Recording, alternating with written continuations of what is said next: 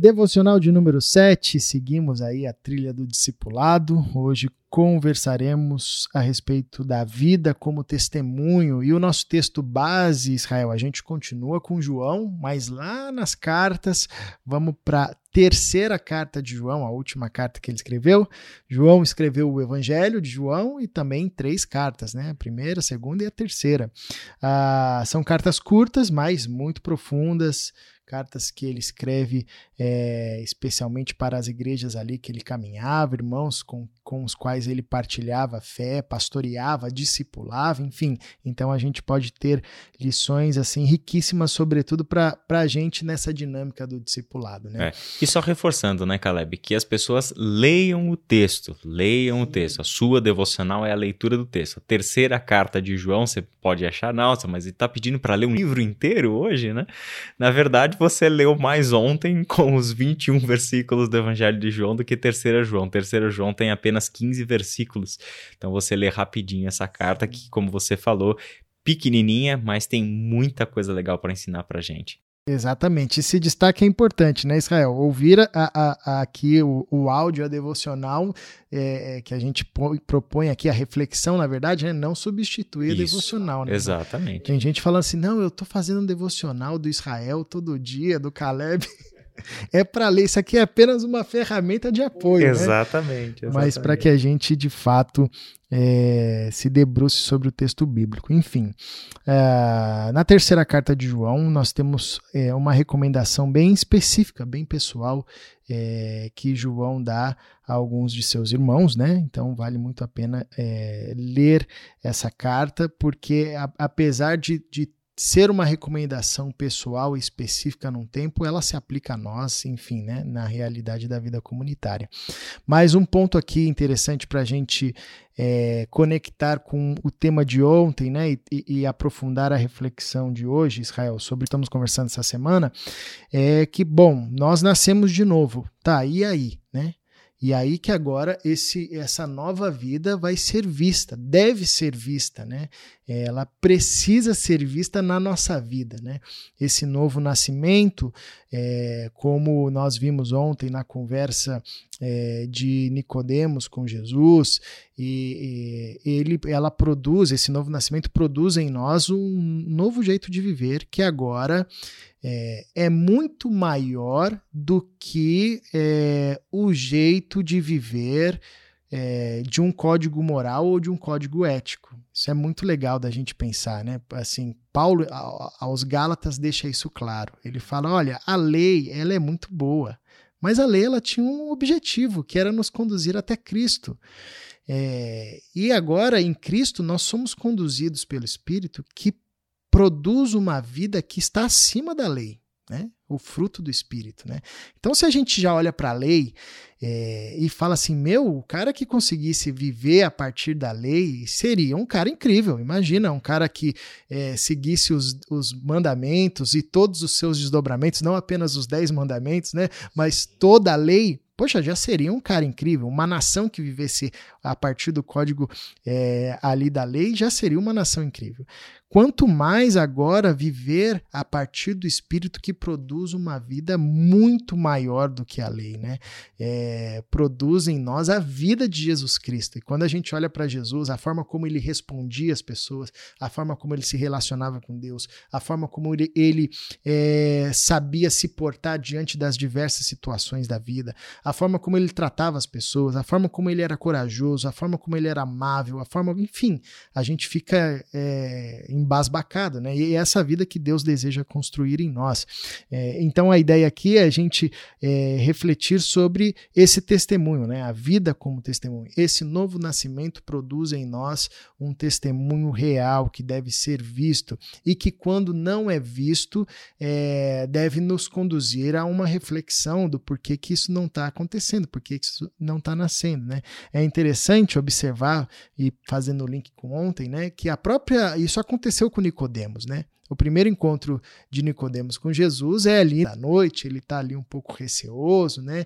Como que vai é, a partir dos seus pares ali, fariseus, mas depois a gente vê a figura de Nicodemos de novo lá na frente na ressurreição como um, é, na, na, na, crucificação como um dos que estavam ali é, para pegar o corpo de Cristo, para viabilizar todo aquele processo, né?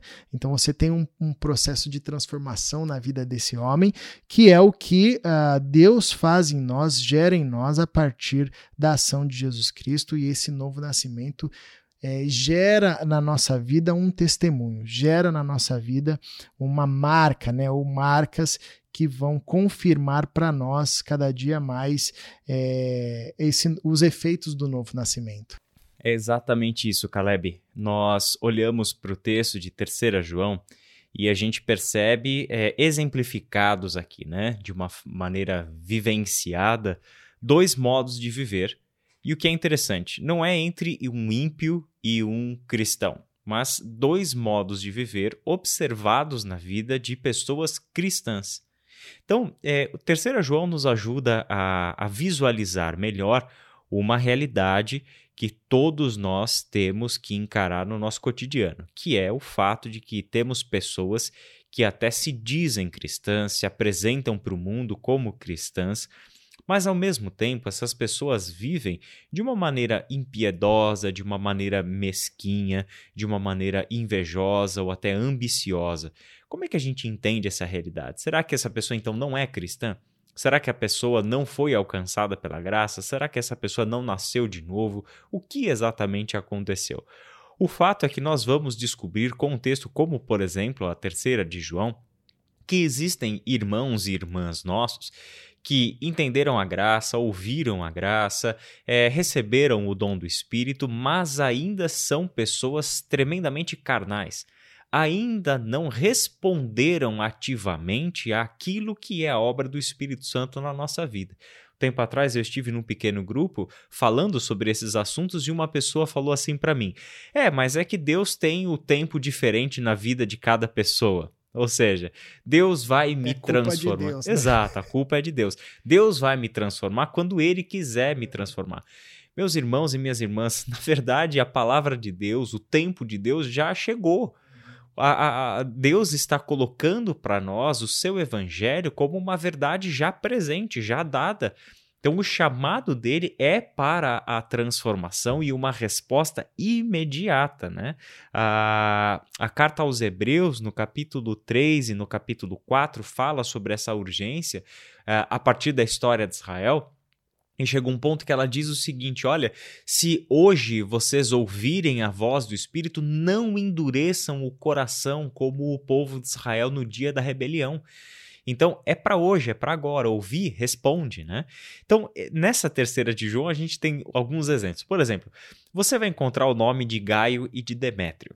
Esses dois homens têm uma coisa em comum: são elogiados por João por serem pessoas que estão dando bom testemunho.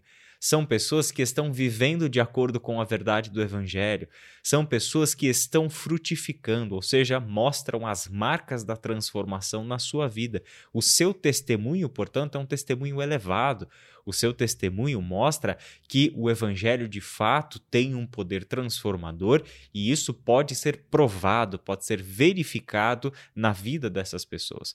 Por um outro lado, você tem um sujeito chamado Diótrefes. Caleb, tá, se tá você... aí um bom nome pra pôr no irmão do Caio, hein, mano? Você adiantou minha piada, é Adiantei, é isso? Eu, eu, eu já pensei que o quarto filho poderia se chamar Diótrefes. Mas o Diótrefes, ele é o oposto.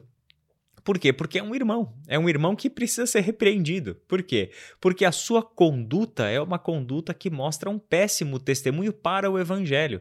É um homem da comunidade, faz parte da vida da igreja, se esperava já uma vida transformada, dando alguns frutos do espírito que agora é a sua nova vida. No entanto, ele mostra-se ainda conduzido por valores morais, por um coração né, que ainda não foi de fato convertido, que ainda não foi de fato transformado como deveria ser transformado. Então, o Diótrefes é esse exemplo né, que nós nos enquadramos anteriormente. Pessoas que se dizem cristãs, mas que ainda vivem uma vida demonstrando que o seu coração é dirigido por valores, por princípios, é, por uma visão de mundo que não é a visão de mundo da vida de Deus, que é a visão de mundo, na verdade, forjada ainda no pecado, no velho Adão e etc. Então, aqui nós temos esses dois exemplos, né? Quando nós olhamos para pessoas cujo testemunho é bom, que estão dando frutos, e isso é, é, muito verificável, nós nem precisamos explicar tanto isso.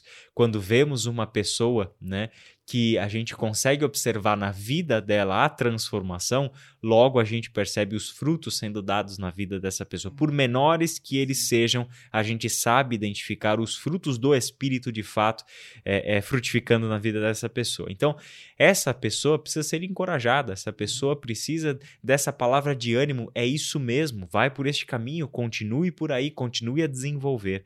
Da mesma forma que quando vemos um irmão ou uma irmã que fazem parte do corpo de Cristo, que são comum de nós, que não vivem ainda do jeito que deveriam estar vivendo, essas pessoas precisam ser chamadas à atenção, chamadas ao arrependimento, conduzidas a uma consciência de que a maneira como vivem mostra que lá no coração lá na maneira de enxergar as coisas, né? no que está dentro da sua mente, no que está dentro dos seus afetos, do seu coração, ainda não foram alcançados de fato como deveriam ter sido alcançados pelo Espírito Santo de Deus, mas isso acontece na medida em que damos liberdade e desenvolvemos a nossa salvação, praticamos a nossa fé. Um outro exemplo, saindo de 3 João, é você ler, por exemplo, o que aconteceu quando Paulo escreveu para os Coríntios.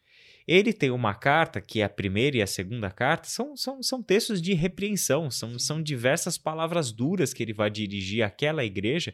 Mas como que ele começa aquela carta? Falando aos santos em Cristo Jesus. Ele fala que aquela igreja tem todos os dons espirituais, entende? Mas mesmo assim são pessoas que estão capengando na sua fé, ainda estão vacilando e que precisam de um encorajamento para que seus olhos sejam abertos, o seu compromisso reafirmado, para que de fato assumam o discipulado de Cristo e passem a viver este ponto de transformação interior que é o que o evangelho quer realizar na nossa vida. Aqueles corintianos lá davam trabalho para Paulo, né? uma homenagem nesta devocional ao querido André Fontana. Desde, desde tempos atrás, né? Já estavam. Já estavam ali entre nós, causando impactos negativos uhum. na história e na sociedade. Cara, isso é, isso é, um, é muito importante de lembrar, né, Israel? É, o que Deus tem para nos oferecer em Cristo Jesus já está posto, né? É, e quanto mais rápido a gente consegue desfrutar disso, nossa, é incrível. Isso é muito legal na fé cristã, porque maturidade na fé cristã não tem a ver com idade, com tempo, necessariamente, como na vida, né? A gente espera que uma pessoa que viveu 60 anos seja mais madura que um jovem. Mas na caminhada com Jesus, maturidade tem a ver com intensidade e com quanto de espaço nós damos para o Espírito Santo atuar em nós, de tal forma que você tem pessoas novas, como Timóteo e Tito, por exemplo, que se despontavam na sua maturidade, na sua relação com Deus, né? eram cheios do Espírito de Deus. Né? É, e isso é uma riqueza incrível né, da gente lembrar. E quando a gente, é, a gente dificulta esse, esse processo do Espírito Santo agir e trabalhar em nós e formar o caráter de Cristo em nós, toda a igreja, toda a comunidade padece. Né? O próprio, a própria carta aos Coríntios ou aos Hebreus, Paulo fala: olha, eu queria falar outras coisas com vocês eu queria, eu queria trazer aqui outros temas, ou seja, a gente deixou, às vezes, de, de ver outros temas que poderiam ser postos por causa da dureza daqueles irmãos. Né? a própria criação também padece, porque Paulo fala aos romanos que o anseio da criação é ver a ressurreição operando de forma plena nos filhos de Deus. Né? e sem contar o testemunho que é dado aos que não foram ainda alcançados por essa graça, que verão o Cristo a partir, como diz João, da nossa unidade, né, do, do nosso amor, né, da forma como a gente vive. Enfim, uh, como é sério esse compromisso que a gente precisa assumir de é, deixar que Deus de fato é, trabalhe em nós e abrir mão né, é, das nossas vaidades. Né? João aqui é interessante como ele fala no verso 9 da, da sua terceira carta. Escrevi à igreja sobre isso, mas Diótrefes que gosta de ser o mais importante. ah, gente, é sério, né, meu? Poxa, o cara tá gerando um problema porque ele gosta de ser mais importante. Você tem uma vaidade aqui que não foi deixada de Exato. lado, né? É, e que está gerando todo um transtorno, né? É, então, como isso é importante a gente de fato falar, Senhor, olha, trabalha tudo, quebra tudo e, e reconstrói um novo, né? É, eu não quero mais ficar levando essas bagagens, enfim. Israel, você ora pra gente? Vamos orar. Senhor nosso Deus e nosso Pai, nós te damos graças pela tua santa palavra que nos chama ao arrependimento. E também, Pai, te damos graças porque contamos com a ação do teu Espírito Santo na nossa vida, transformando essas palavras lidas e ouvidas em vida dentro de nós, dando-nos o direcionamento, Pai. Ajusta, Senhor, nosso coração. Dá-nos uma nova visão. Permita, Senhor, que os nossos olhos enxerguem a realidade à luz do teu Evangelho. Que a nossa visão sobre nós mesmos seja mais perfeita, seja mais apurada, seja santa. Ou seja, Pai, que consigamos nos enxergar pelos teus olhos. Que consigamos olhar uns para os outros na perspectiva de quem foi redimido em Cristo Jesus. Que as nossas convicções mais enraizadas sejam alcançadas e sejam redimidas pelo teu evangelho. Transforma, Senhor, corações, transforma mentes, converte-nos de fato, para que sejamos capazes de experimentar a dimensão, Senhor, mais profunda de transformação que o Senhor deseja operar no nosso meio. É em nome de Jesus Cristo que nós oramos. Amém. Amém.